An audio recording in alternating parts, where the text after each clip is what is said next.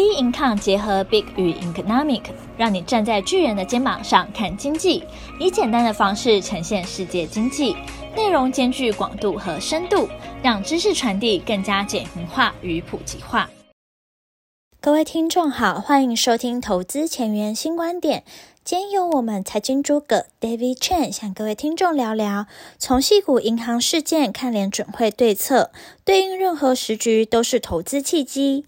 我们看一下道琼上一周的表现状况哈，那从周五开始看哈，那周五这一根下跌三百四十五点的这个 K 线哈，黑 K，感觉上就是好像这个趋势要往下了嘛哈，那很快的，它在周一哦马上拉一个十字，然后连续周二、周三、周四，好，尤其是今天周四呢，就很明显的把这一个初步的一个反弹的这个底哈拉出来。等于说，周四这一这个上涨三百七十一点，这一个比较明确的红 K，它会让整个这个盘局哦，一个往下的趋势看起来呢，会稍微在这个地方止步，然后呢开始往上。我们上周怎么讲的？我们上周是说这个地方呢，本来就是应该会下面修正，然后呢，呃，会有一个反弹的动作，也就是不会马上急杀哦。那当然是很明确的预。哦，这个预测到了，那很多朋友会讲说，那预测到那跟实际上的操作有什么关系？我上周已经讲过操作应该怎么做，所以如果今天行情应该是按照这样规划在走的话，基本上来讲，你的操作状况一定不会哦差太多。也就是说，你不会有套牢的情况，当然你也不会做错，比如说做空做错方向。然后呢，当然你也不可不会就是说哦，在这个地方你用长中长布局呢，然后你看到下跌你就很害怕，你完全不会。你开始往下面去找可以有好的标的的这样的想法，好，那这是上一周的啊，我们大概做了一些结论。那现在呢，我们再来 survey 一下呢，所有的数据哈，一样呢来做一个下一周的预测。好，那这边应该我已经很明确的会知道下一周怎么走，但是呃还有后面的趋势，那我们还是要准备一下这些数据哈，很快的看一下数据。那美元指数现在是呃在上一周到现在目前的表现，它是小跌到一零三点七一三，注意它是跌到这个位置，好，不是在往上了，它是跌，美元指数跌，然后。十年期公债殖利率目前也是跌，跌到三点五五四，这对科技类股非常有利哈。布兰特原油下跌也是跌哈，连三跌，然后呢，已经七十五点零四，这个对抑制通膨有利哈。这一点就这几个重重点抓到就好。然后比特币本周上涨哦，上涨到哪里呢？二五八三零，比特币是上涨的，又对科技类股有利。注意哦，风险性资产。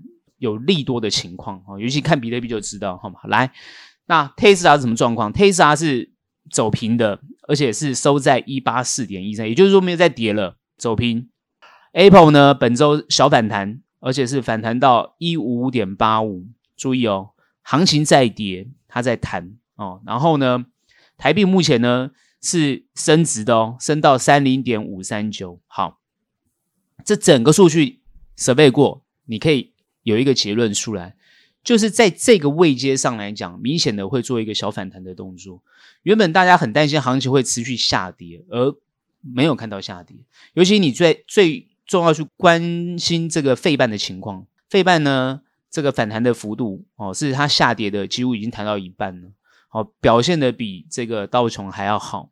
所以这代表什么？但有几个。最重要的关键意义就是在大概这几周啊、这一周几个重要的哦，这个新闻事件哦，这也不是，这是很，这个也不算新闻事件，这个是感觉是大家就非常恐慌的事件哈、哦。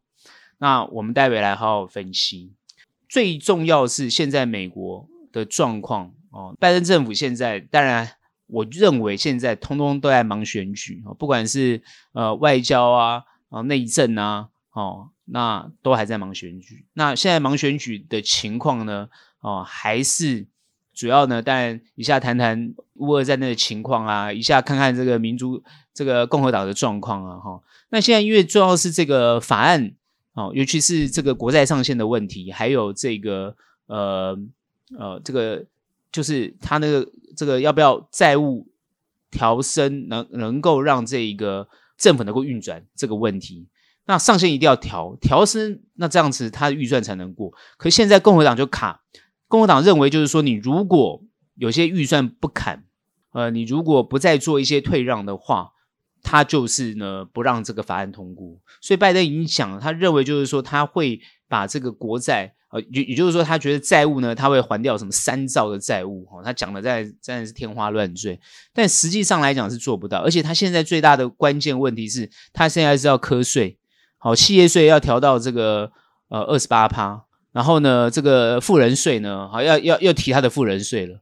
所以，他不管是提高企业税或富人税，这个东西在国会是过不了的。国会过不了的情况之下，当然你债务上限的问题就没办法调高，这就是有一点僵局。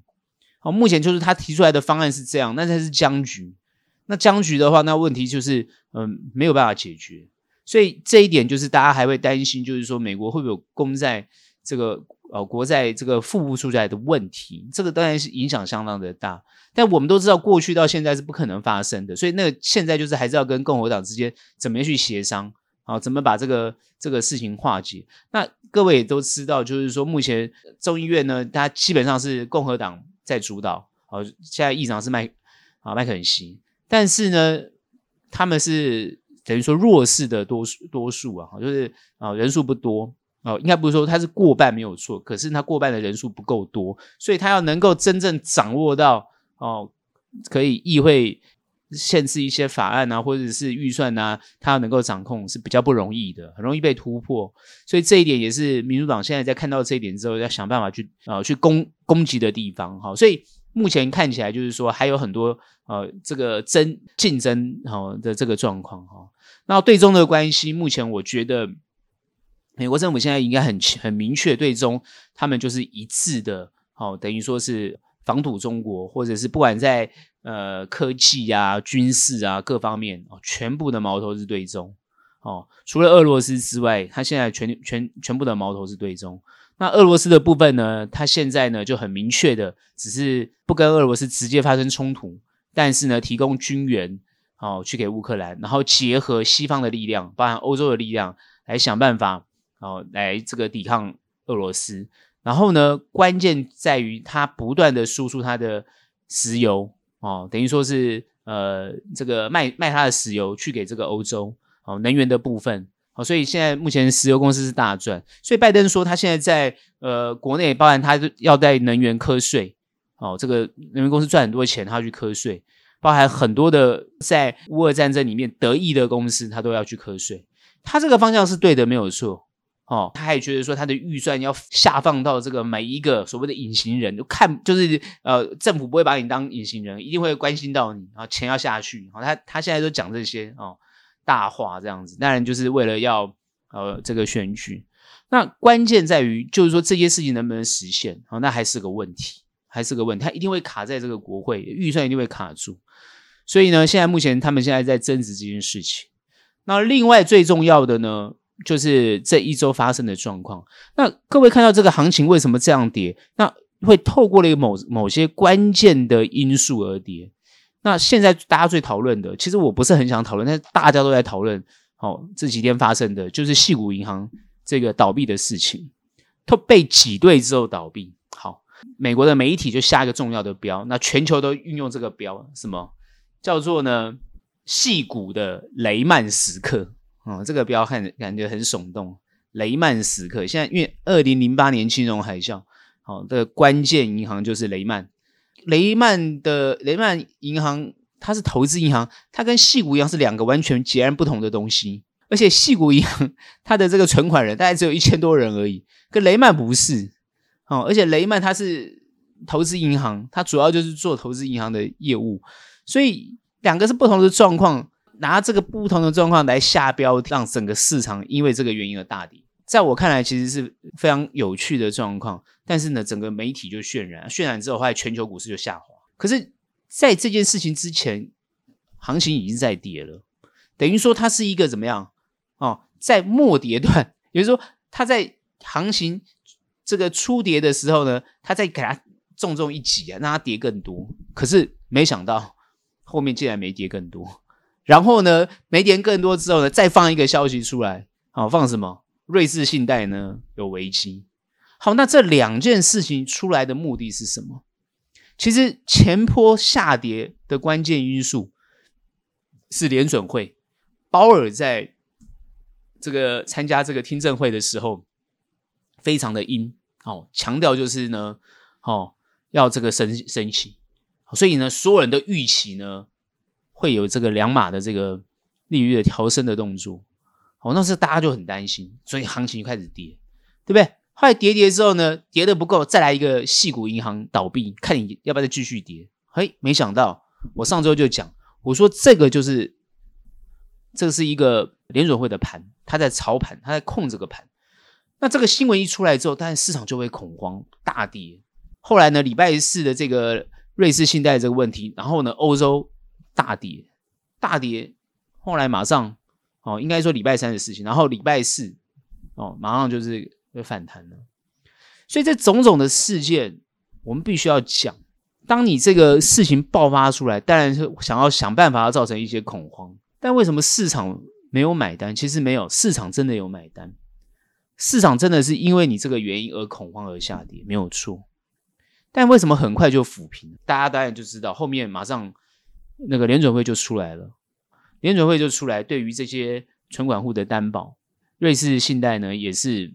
瑞典的国家马上出来要担保，哦，他们中央银行出来担保，然后就把视线平息。所以很多人在分析看股票，讲了这样子哦，怎么样危机四伏，讲了一大堆哦，看起来都头头是道，没有错，很有道理。但当下你要去想一个问题，就是说，难道这些政府机关都没有解决办法吗？各位要知道，雷曼后来怎么解决的？后来就是 QE 解决的嘛，对不对？那美国现在在干嘛？美国现在在升息啊！各位去想，升息的状况，你碰到这么严重的事件，如果是要是一个雷雷曼的话，他会没有解决的能力吗？所以因为这样子，所以大家就看到，哎，开始有反弹，哎，那就代表大家有已经有共识，也就是说，市场知道这些消息。其实呢，只是当下的恐慌而已，后面很快就醒了。果不其然，就是醒了。那当下要做什么动作？所以很多人当下就赶快卖股票啊，砍股票啊，打电话一直问啊，现在手上部位要不要砍啊？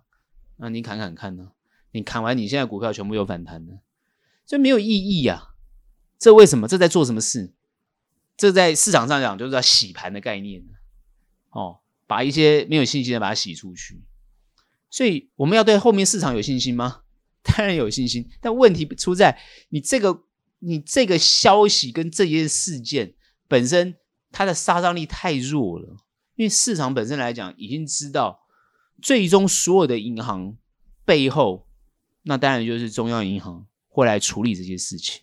因为现在是不会让银行哦这个倒闭，因为现在各个国家都是用大政府的观念在思考。也就是说，不像过去那种小政府的观念，那尤其现在是民主党，他已经是这种大政府的角度去讲，本来他就比较偏左，所以他本身就不像共和党这种小政府的概念，他本身不是，哦，他认为政府就要照顾所有的弱势，对不对？所以是大政府的观念，对不对？计划经济的观念，这个观念当然就那就没有这个问题啊。那实际上当时共和党在在任的时候，那本身也是这种想法，只是当时在解决这个雷曼事件的时候。好，想要用市场的机制去调整，但没想到问题牵扯太严重，等于说爆雷，一个一个爆，一个一个爆。因为在雷曼之前已经好几家在爆了，对不对？只是它影响没有那么大，最后爆在雷曼。但你你说爆到雷曼之后，后面还会再爆？当然要再爆啊！最他要爆到 AIA 啊，这是保险公司。AIA 没有报，为什么？因为美国政府出手救了嘛，一救就没事。所以当时 Benanke 他已经讲说，我们在一直谈论 Benanke 创造这个 QE 的这个东西，全世界都在用这个东西，哦，全世界的政府都在用这个东西。他出了，他已经出了两本书，他告诉你这件事情，货币政策就是没有错的，他也在解释这些事情，但他也非常有专业跟学理的方式在解释。那市场经济哦，或者是新新古典学派，或者芝加哥学派，当然是不不屑这个论点，没有错。但他现在是在解决问题，所以目前你看起来，从疫情一爆发也是用 QE，然后现在升息，哦，在处理 QE 后的状况。哦，也也就是 QE 会造成通膨嘛，就这么简单嘛。因为你钞票印那么多了，一定会通膨嘛。所以现在在解决通膨的问题。所以这次这个鲍尔在美国的这个听证会的时候，那个议员直接抨击他，就说你根本就是让经济衰退，让人民失业，来想办法让就是让这个呃通膨下降。他问直接。问这个鲍尔是不是？但鲍尔就是 不知可否，他当然不会承认了。谁会说自己的功能是要让失业率提高？没有啊，所以他绝对不会承认这个事情嘛，也不愿意承认这个事情。但是事实上就是要这样子，因为如果失业率还是这么低的话，对不对？薪资还是不断的调高的话，请问通膨怎么下来？这本来就是一件非常难的事情，所以他被逼着要升息嘛，他一定要升息，不然他不升息没有办法。而且我们看到这些所有的数据有没有？全部现在都要修向下，哎，都是其实往好的方向去，其实是往好的方向去。其实它就是让经济用一种缓的衰退的方式来让通膨下降，但是又不伤害到这个就业的情况。我觉得他的目的就在这上面。现在联准会他是在努力做这些事情，所以共和党的议员是抓到这个点来攻击他了，但是不一定完全正确。坦白讲，懂的人都看得懂联准会在做什么。所以整个下跌的情况呢，是必须要的，因为通膨问题要去解决，不能一直靠升息，因为靠升息其实是会伤筋这个裂骨的，是不行做这样做的。哦，升息一定要快速的停止，降不降是另外一回事，但一定要不要再升息，然后要看到物价要往下跌，这个是现在需要看到的东西，不能再继续让它往上。所以呢，目前就是会用这样的方式。所以我上个礼拜谈什么，我就说他们叫再平衡。什么叫再平衡？上个礼拜有解释过：跌、弹、平衡、再跌、再弹、再平衡，跌到呃大家都接受这个价格了，开始往上走，经济要复苏了，就是这样。一定要在今年搞定，不能延到明年去。这是他们在努力的地方，但能不能做到不知道。我知道他们现在在努力。我说联准会在努力，拜登政府也在努力，在不伤到失业的失业率的情况之下，怎么让经济缓慢的衰退，让这个通膨缓解下来，然后呢，让这个经济再复苏。哦，所以升息不能再持续下去。所以我上个礼拜已经讲了，三月份就一码，没什么好讲的，我就直接这样讲。哦，就一码。所以现在是在提前反映这件事情，现在的行情是在提前反映这件事情。你看费半涨那么多，你看纳斯达也不再跌了。好，现在我感觉上，好跌比较多的，好是道琼斯，但是各位要知道，道琼斯的位阶都比他们还要高。没有，其实费半位阶反而稍微稍微高一些。那当然就是半导体。那道琼斯为什么跌那么多？现在才稍微反弹，那就是被银行股所拖累。所以你最近在这一周看到的银行股。全部都惨兮兮，所以很多人在问，到底要不要存银行股？到底要不要存银行股？对不对？你看今年银行股多惨，那很多人就会觉得说，那现在到底要不要继续存呢、啊？不是说越跌越买吗？哦，照我刚刚的逻辑，这些中央银行都可以解决啊，那还有什么好怕的？对啊，还有什么好怕？只是过程当中它要修正，所以你现在进去买，会不会买到比较高的位置？原因就是。还会再修正，然后你会问我为什么？其实不是那些银行倒闭的原因啊，因为金融业本身来讲，在这个过程当中，哦，它就会不断的受伤，不管是房贷的问题啊，不管是信贷的问题啊，不管是呃有些公司呃因为衰退啊或者怎么样还不起啊，好像很多人在这一次。COVID，就是说，这个疫情的过程当中借钱啊，也还不出来啊，或是倒闭啊等等，这就这个坏账一大堆，所以银行业有很多要调整的地方，但是它不不至于到倒闭的这种状况。哦，你说银行要能赚赚多少钱？你看今年大家就说就知道了，你很多保险公司也没很多都没有赚钱，所以问题就出在这上面，就是说银行业本身来讲，本身体质上已经受到伤害了，没有错，它需要慢慢的恢复。所以它这一次就是提前在反映这个问题，不然你看瑞士信贷的问题，好，你再看看其他很多银行业的问题，那就是产生的问题啊。你不要小看细谷银行，细谷银行是很多创投哦或者新创公司哦在合作的银行，包含这些虚拟货币啊什么什么。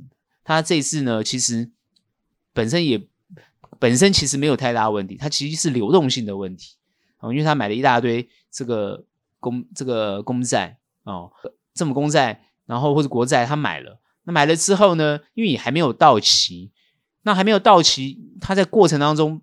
别人去挤兑他，那挤兑他之后，他必须要拿钱出来还，他就必须被迫去卖公债。那这些公债价格呢？因为现在目前很低，所以呢，他自己买的比较贵。他现在要卖，被迫卖公债，变成是赔钱卖，那这样就亏损就出来了。那这个亏损一出来，哦不，投投资人觉得哇，你要卖公债才能给我钱，那我看更恐怖，更在挤兑，就把他搞把他搞倒了这样子。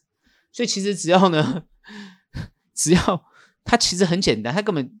不用到倒闭，他其实他只要政府出来说，我保证你公债哦，就是我原价回收就好了哦，不要不受这个市场的价格影响就好了，就背后做了一个担保就可以了，哦，或者说我不回收，你可以用这个来借钱，让你流动性可以解决，要人家提款你给他提，就解决了，其实很简单，联准会一句话就解决了，没问题，一句话就解决了，你确你要多少钱，拿来抵押，我给你钱。哦，没有问题，你不用卖，你就持到持有到到期日就可以，他就解决了。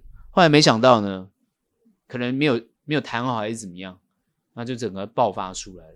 哦，所以后面又发生其他银行有相同的问题，就是美国好很多这个地区银行都会出现大，就是出现问题啊。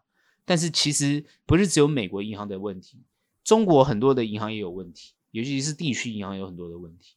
它其实只要大的银行做后面的担保，或者是几家银行联合做担保，或者是呢，只要这个中央银行或者是像 FD 这样的单位、FED 这样的单位来后面做担保，通常都可以解决。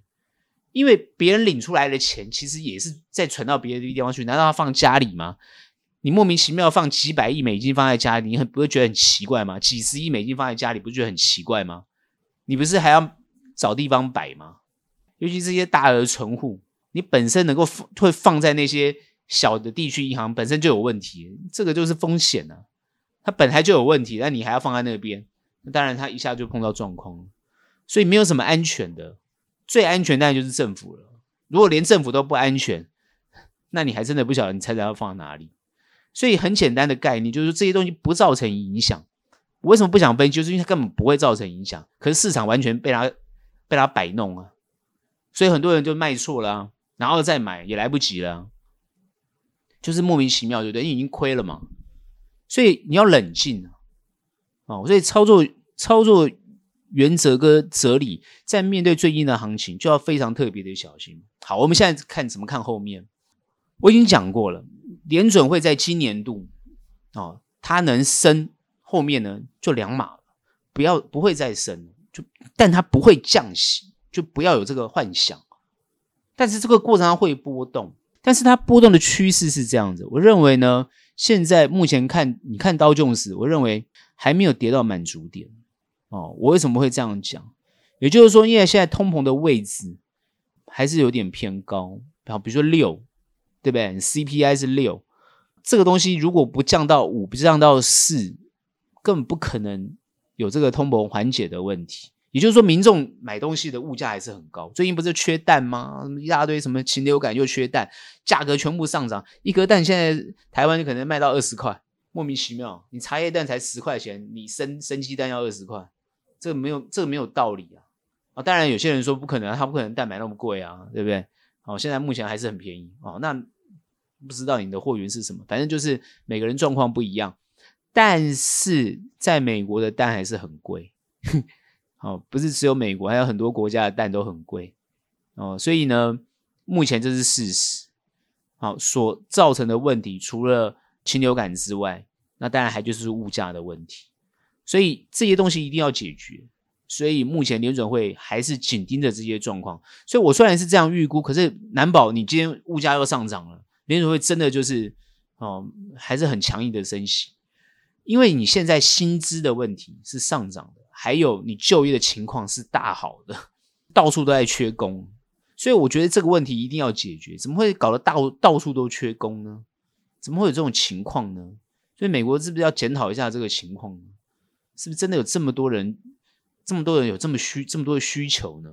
哦，那搞得这个市场就觉得哦，那当然一定要调高薪水才能找到工人。后来发觉呢，根本就没有。所以我之前已经分析过，这个问题是川普造成的，之前造成的，因为他没有让这个大量的移民进来，来解决这个这个服务低低低层劳工的这个缺缺人的问题，服务业缺人的问题都没有解决。啊，这个也不是只有在美国，很多国家都是这个问题。最近最近台湾的这个劳工也是都涨了很多，为什么？因为都也是缺工。哦，现在连这个移工都不一定不会来台湾，都不一定要来台湾的，所以这个这都是问题啊，造成物价上涨，这个这个才是根源啊。你物价上涨就根源，所以我之前讲过，物价上涨它要变成常态化，也就是说，大家不要那么纠结说物价为什么那么贵，就那么贵啊，你必须接受啊，不就那么贵啊？那怎么办？那就看人家要不要涨你薪水啊，就这么简单。他、如果不愿意的话，那你只能就是很辛苦啊。这就是通膨的问题啊。所以现在一定要解决这个通膨的问题。所以我认为联准会还是会持续鹰派。所以后面的趋势，我不会认为这个地方就很快的反弹，然后往上冲了，可能就没有。我上周已经讲了，态势已经转变了。所以上面的季线很有可能就是一个反压点。所以现在的反弹它会弹，我认为。顶多弹到三万三，到用时弹到三万三，应该就要往下再继续修正。目前呢，看起来呢，呃，是收在三二二四六。那三二二四六这个位置呢，它还会再弹。哦，我认为可可能三二三二五零零这个地方碰到哦，那顶多就在上面一点三三零零哦，三万三，它可能就要再往下修正。那为什么看得这么悲观？其实不是悲观，是因为还需要再继续修正，而且这个修正呢，它就是反弹修正，反弹修正。趋势上来讲，我认为现在是会往下修正的。哦，所以这点很重要，趋势已经转变了。原本我们认为它会弹突破，上上周我认为就是还有可能去碰到三万四啊，或是三万四千五上去，我觉得还是会修正。有没有？我就有讲啊，你们再。回去听就知道，我说会突破，还会修正，但是现在看起来它不是了，它就没有突破，就要往下，所以上面的线全部都是它的压力，也就是碰到压力区，它就要往下修正，一直要修到哪里，暂时还没有办法评估，但是最好的防守点可能就是目前道琼斯在两万九，哦，两万九千五或两万九这个位置，看能不能够撑住，但是这个时间点不会很急，它就是反复。慢慢往下修正的动作，可能用好几周的时间，好到四月初或四月中旬，可能我们就会看到下面那个，但是呢，那个点之后就会有个支撑，然后呢，就应该会往上。那往上就要看到有没有办法把前面的几个反弹的那个点突破、突破、突破，然后往上去。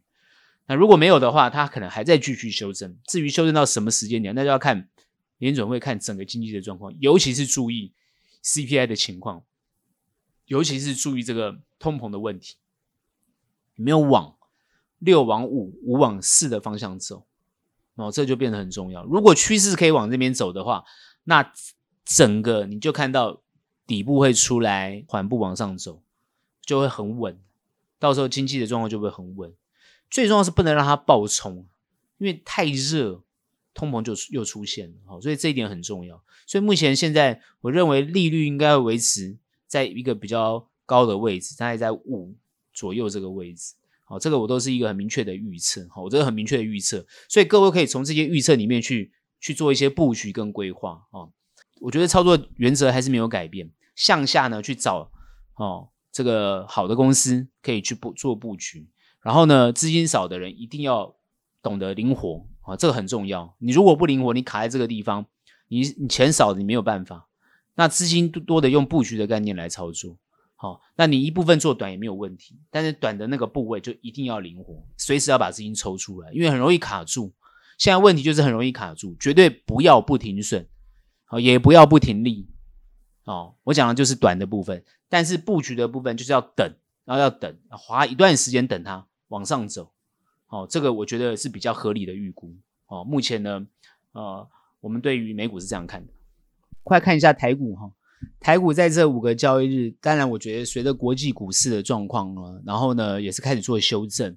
礼拜一还看不大出来哈，礼拜二、礼拜三啊，礼拜四，尤其是礼拜四这一根很明显的跳下来一坑哦，这个跌了呢哦，这个一百六十六点哦，就我觉得还好哈，可是呢，呃，它就是让整个行这个格局啊，因为它跌破了整个一五四零零这个哦这个整理格局，然后它最低是跌到了。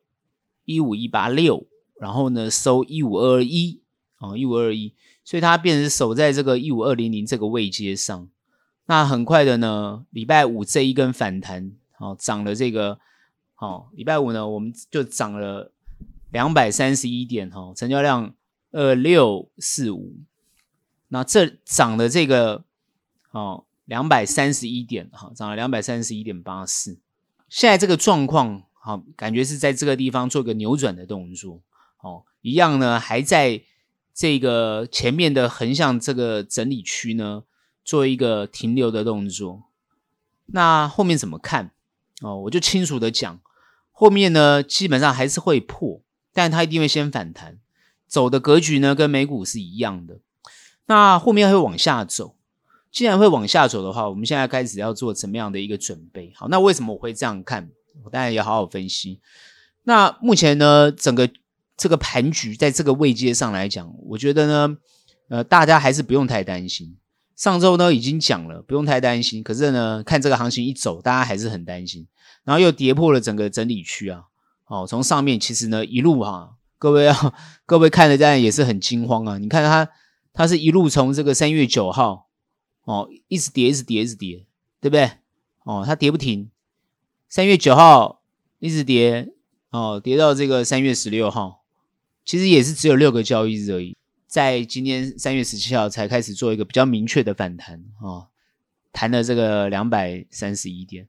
但各位可能觉得，哎，这个很台湾台股跌了很多啊，其实并没有。哦，你现在看到它跌的其实的幅度都没有很大，对不？其实都还好。哦，当然个股会不一样，没有错。但是呢，这个跌法。会不会是一个扭转？我们上周已经分析过，是不是已经在盘盘局已经在转弯呢？盘局是不是在这个地方转弯？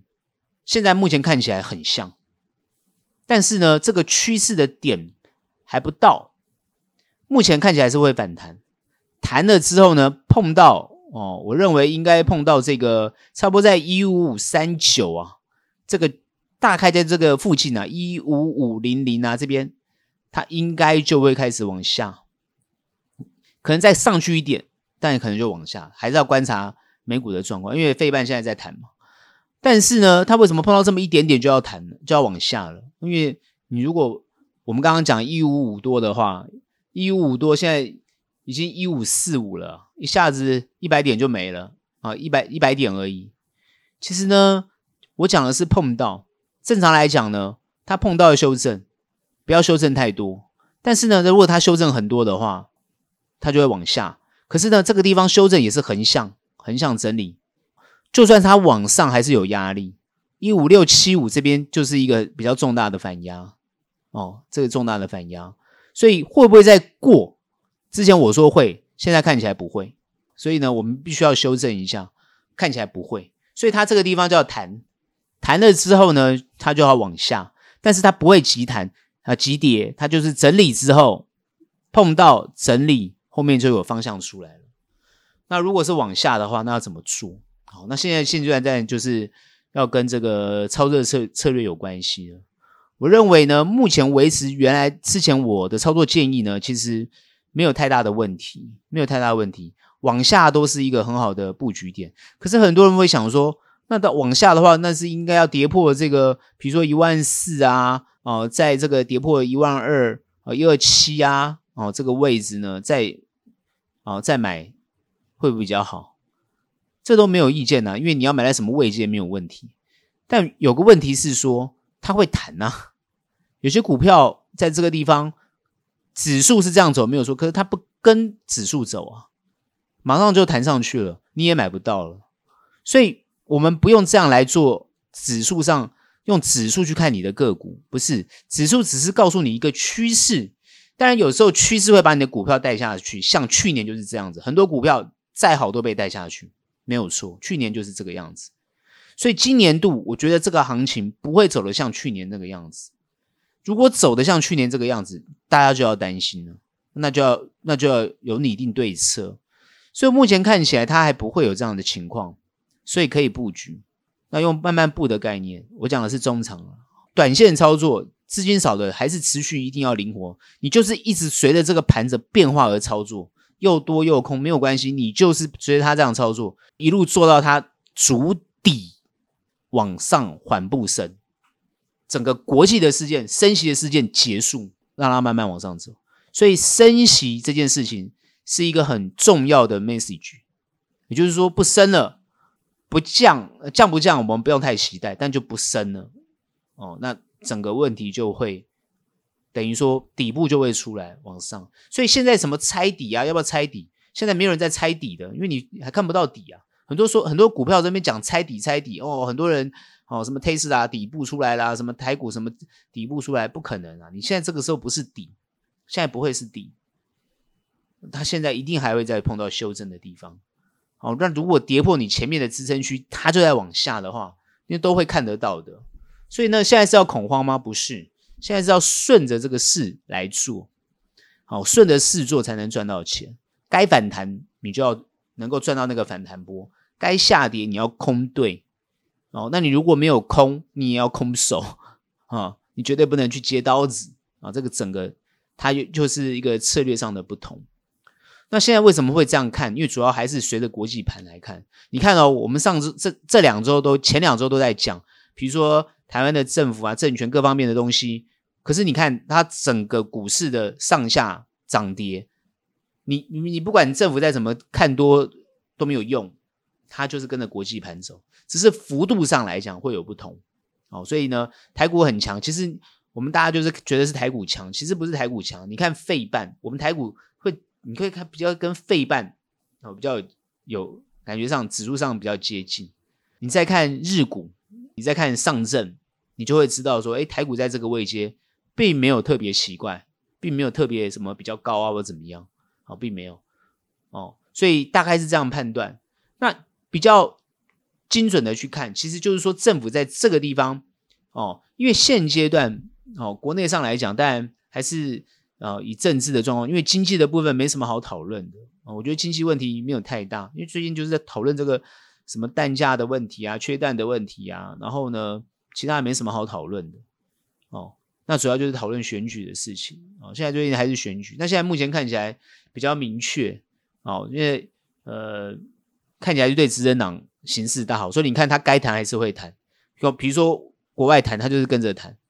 政府感觉上呃，比如说投信啊，各各方面，你看，因为政整个政局的比较稳定哦，尤其你现在看。呃，执政党的这个政局相对稳定的话，所以目前看起来对行情的影响就不会太大。最近看到就是在野党呢还是持续乱哦，最重要的是可能有些呢对于在野的这种状况呢，就就会比较失望哦。那转而呢就会去考量到这个台湾前途的问题。那这一这一批人会不会去觉得这个呃经济啊或者怎么样影响？看起来不会。他就会把政治跟经济分开，因为现在看起来就是这样子。大家看经济的状况，还是主要是观察美国的美国的情况，而不会担心台台湾的政治情况。可是台湾的政治情况很喜欢谈两岸，然后美国呢也很喜欢谈两岸，然后呢影响到台湾的这些投资是有这种情况的。但是慢慢慢慢的，我认为都会钝化，这些问题会钝化。你看这一次台湾过年后的一个这个走势啊，包括你看这个台积电的状况。我觉得会钝化。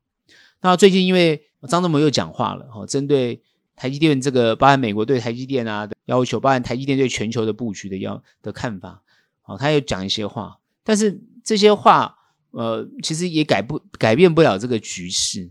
他的他的关键核心还是认为，就是说，如果是全球都要走这样的一个趋势的话，那这个晶片的价格呢，肯定就会贵，因为。各个地方的劳工都是贵的，所以呢，他认为这个成本就会高了。这一点就是大家是不是要接受的这个情况？好，原本晶圆代工的目的是要降低成本，好，降低晶圆的成本。可是未来变成是晶圆的成本都要上升，哦，因为主要就是这些啊，比如说美国的劳工的薪资比较高，啊，各个地方的薪资都不大相同。那不大相同的情况之下，台积电当然是在在地，它就必须要适应。然后呢，劳工的技术啊、能力各方面还有训练啊，哈，好，那各方面的问题，可是他就是不得不啊，因为包包含连德国这边都要设厂，所以你不得不这样做。那要这样做哦，那这个就是成本都要提高，他已经讲了，所以未来晶圆成本要提高，所以你看台湾会不会在这个过程当中不受影响？哦，这就是要看后面的情况。那主要。我觉得主要是台湾的安全性能不能被保障住，所以如果台积电都已经在外面设厂，那台湾就变得不那么重要了。那是不是随时会被哦所谓的武统啊或等等之类，两岸就发生什么什么问题？但目前看起来也是不会的，因为他不需要这样做。我就说中共不需要这样做哦，除非台湾整个想法上然后产生一个。很强烈的敌对的意思。那如果中共如果没有做什么太大的动作，台湾也不会有什么太多的敌对，这是相对应的。这样懂我意思吗？就是说，哦，你的敌人每天在那边跟你喊，对不对？要欺负你，当然你这受不了，你可能会反击，就是这样子。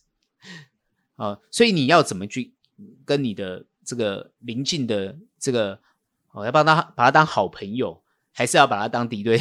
的对象，这就非常重要。那当然，台湾整个都在讨论这件事情。那这个问题会不会影响？哦，就是台湾政治会不会影响到经济？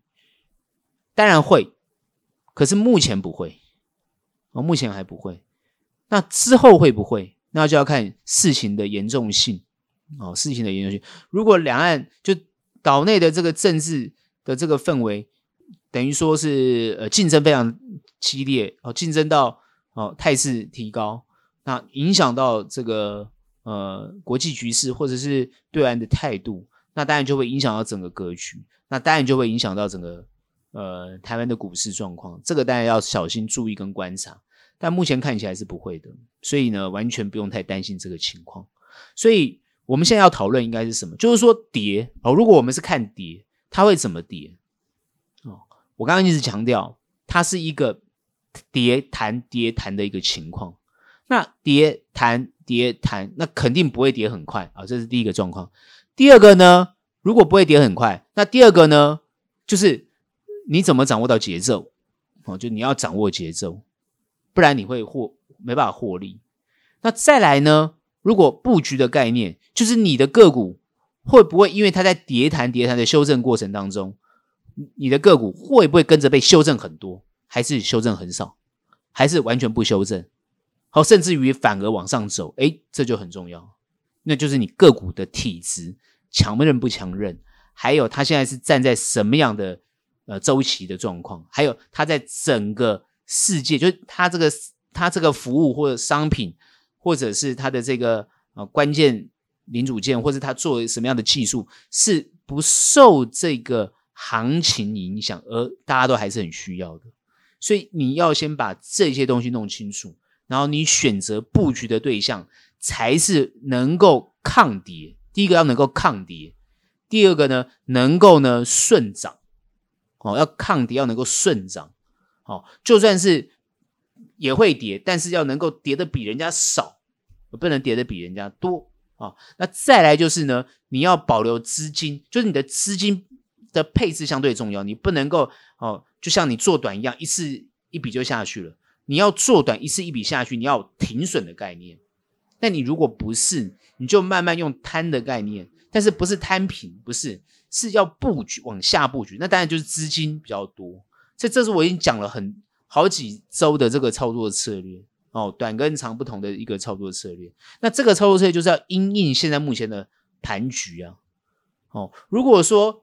它很稳的把底部打出来，慢慢往上走都没有这个问题，不管做长做短都没有问题，都没有问题。好，长的搞不好你可以来回操作，来回操作，好，短暂获利都没有问题。可是现在不是，你长的就是你短时间就是好，用比较长的概念来讲，你短时间就不一定能够看到获利。哦，这很明确。但有时候它反弹，它也会跟着弹哦，所以短线上也有可能会有获利。但你都要懂得，就是说怎么样哦，可能获利了结，等它跌很多再把它接回来啊，这也是一个操作的策略。好，所以目前看起来就是说，以标的啊的选择性，当然它就是要相当相当的精准哦，不然你要获利哦，随随着这个修正的行情的话，要获利就不是那么容易。但一定要记得灵活。那因为碰到修正行情，如果你只做一个方向，比如说你只做多。哦，修正行情你只做多，只能靠反弹获利，所以你一定要懂得停利。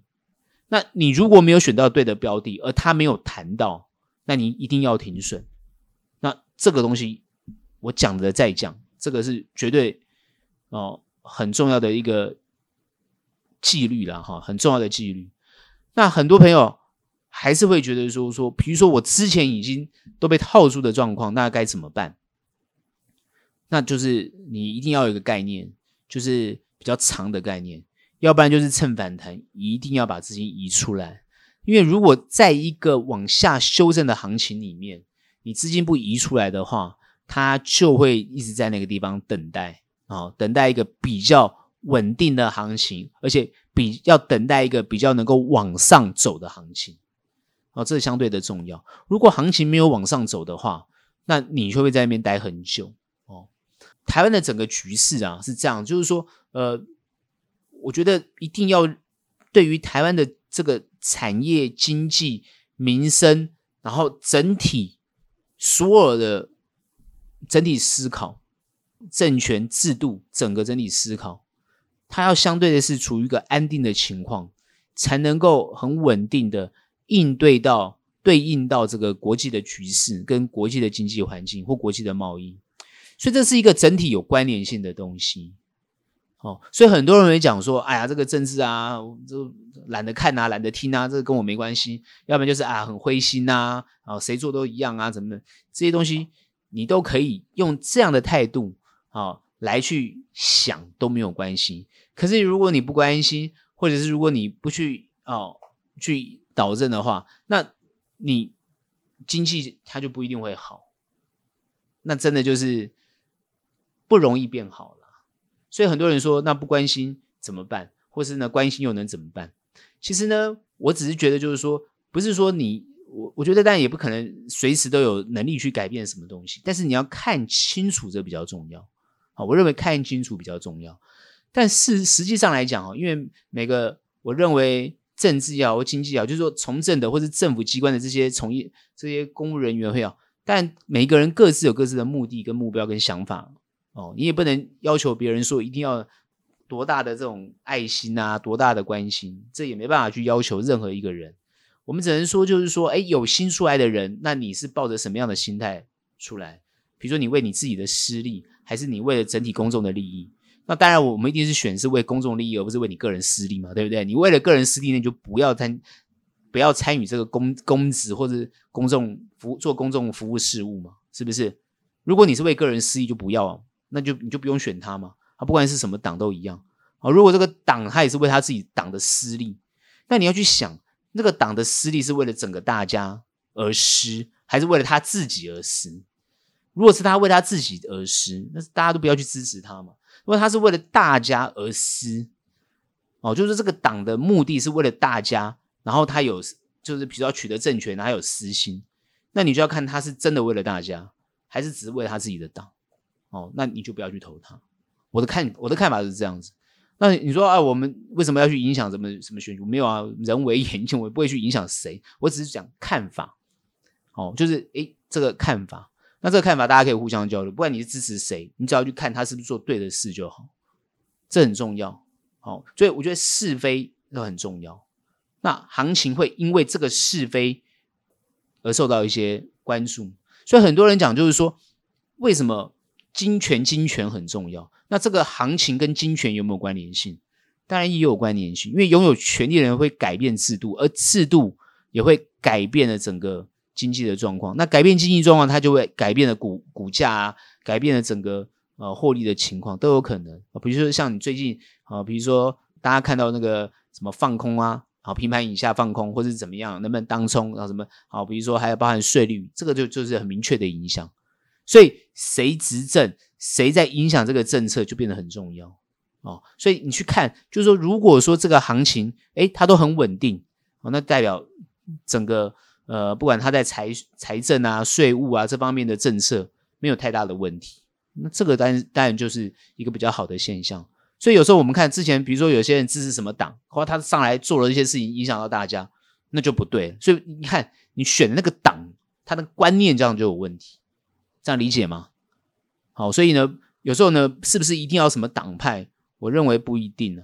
好，但是呢，选择对的、比较安定的这个哦，安安定的这个，让整个民生各方面可以恢复，让经济可以恢复，让然后让政治情况也可以比较稳定，那这才是对的。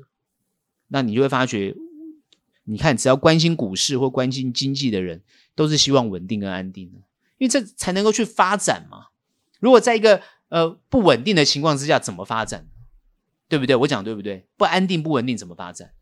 所以一定要在一个安定、稳定的情况之下，才能够好好的发展，恢复生机嘛。我想对不对？所以这个才是重点。好，所以你只要看到有有办法恢复生机，就算行情它怎么样往下，它终究会往上走，你不要担心这个问题。